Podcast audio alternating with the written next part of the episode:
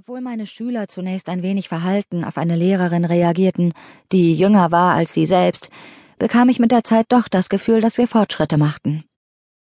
Hannah, Ihr Kopf verdeckt das Wort zwischen waschen und kalt, bemerkte Duncan schelmisch.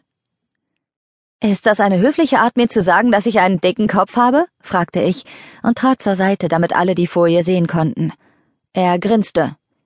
Nee, ist schon ganz hübsch, Ihr Kopf. Danke, den habe ich mir ganz alleine wachsen lassen, gab ich scherzhaft zurück.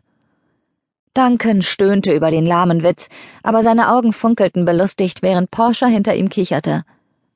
Schmunzelnd betrachtete ich die tief über ihre Hefte gebeugten Köpfe meiner Schüler. Die Bleistifte bewegten sich mit sehr unterschiedlicher Geschwindigkeit. Einige gruben mit quälender Langsamkeit Druckbuchstaben ins Papier, andere glitten halbwegs flüssig über die Linien. Aber bei Lorraine verging mir das Schmunzeln. Sie sah sich immer wieder nach den anderen um. Es schien sie regelrecht in Panik zu versetzen, dass die anderen so sehr in ihrer Arbeit versunken waren.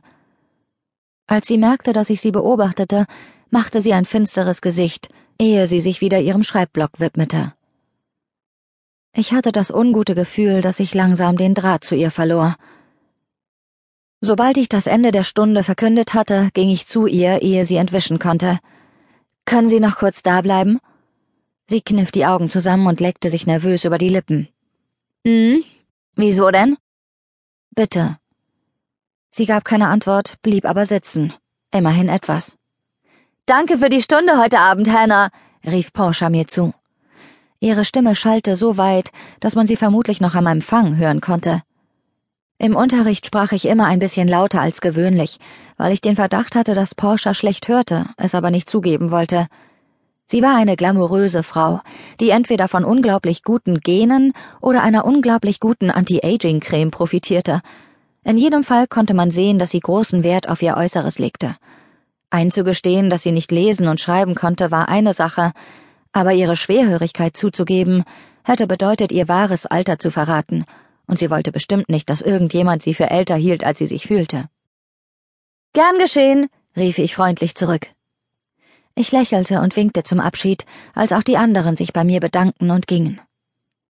Dann wandte ich mich wieder Lorraine zu. Es überraschte mich nicht, dass sie die Arme vor der Brust verschränkte und fauchte. Hat doch sowieso keinen Sinn, wenn ich bleibe. Ich bin durch mit dem Scheiß hier. Ich hatte schon geahnt, dass sie sowas sagen würden. Sie verdrehte die Augen. Und wenn, ist mir auch egal. Mit diesen Worten strebte sie in Richtung Tür. Wenn Sie den Kurs jetzt hinschmeißen, stehen Sie wieder bei Null. Dann sind Sie auf dem Arbeitsmarkt nicht vermittelbar. Putzen gehen kann ich auch so. Wollen Sie das denn? Lorraine fuhr herum. Ihre Augen spuckten Feuer. Warum denn nicht? Ist das etwa nicht gut genug für Sie? Klar, Sie wären sich garantiert zu fein, um putzen zu gehen. Man braucht Sie ja bloß anzuschauen. Was haben Sie schon für eine Ahnung, wie das ist, sich jeden Tag abzurackern? Nie Kohle zu haben. Und Sie sagen mir, dass ich was lernen soll? Das ist doch Verarsche. Nach außen hin ruhig betrachtete ich Lorraines dunkle, dünne, zu einem Pferdeschwanz gebundenen Haare, ihr billiges Make-up, die zerknitterten Discounterkleider und ihre dünne Regenjacke. Schließlich fiel mein Blick auf ihre abgewetzten, ausgetretenen Stiefel, in denen sie schon so manchen harten Tag hinter sich gebracht haben musste. Lorraine war nur zwei Jahre älter als ich, aber in ihren Augen lag eine Härte, die sie viel älter erscheinen ließ. Ich wusste nichts über ihr Leben, ich wusste nur, dass sie unsicher war und Angst hatte und dass sie diese Angst nun an mir ausließ. Wer weiß, vielleicht passte es ihr auch nicht, wie ich mich ausdrückte, wie ich aussah, wie ich mich kleidete oder wie ich auftrat. Ich war gebildet. Ich war selbstbewusst. Sie nicht. Manchmal reichte das, um jemanden gegen sich aufzubringen. War ich die Falsche, um Lorraine zu unterrichten? Vielleicht. Aber so schnell wollte ich die Flinte nicht ins Korn werfen. Es gibt unterschiedliche Arten von harter Arbeit, Lorraine, sagte ich leise. Ich wählte ganz bewusst einen Tonfall, der nicht zu freundlich war, damit sie sich nicht von oben herab behandelt fühlte. Die Reinigungskräfte in der Schule, wo ich arbeite, schuften wie verrückt, um hinter den Schülern sauber zu machen.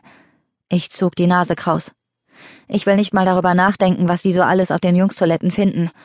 Aber ich schufte auch wie verrückt, um denselben Kids was beizubringen. Ich bereite Stunden vor, korrigiere stapelweise Klassenarbeiten, auch abends und am Wochenende. Ich gebe mein eigenes Geld für Lehr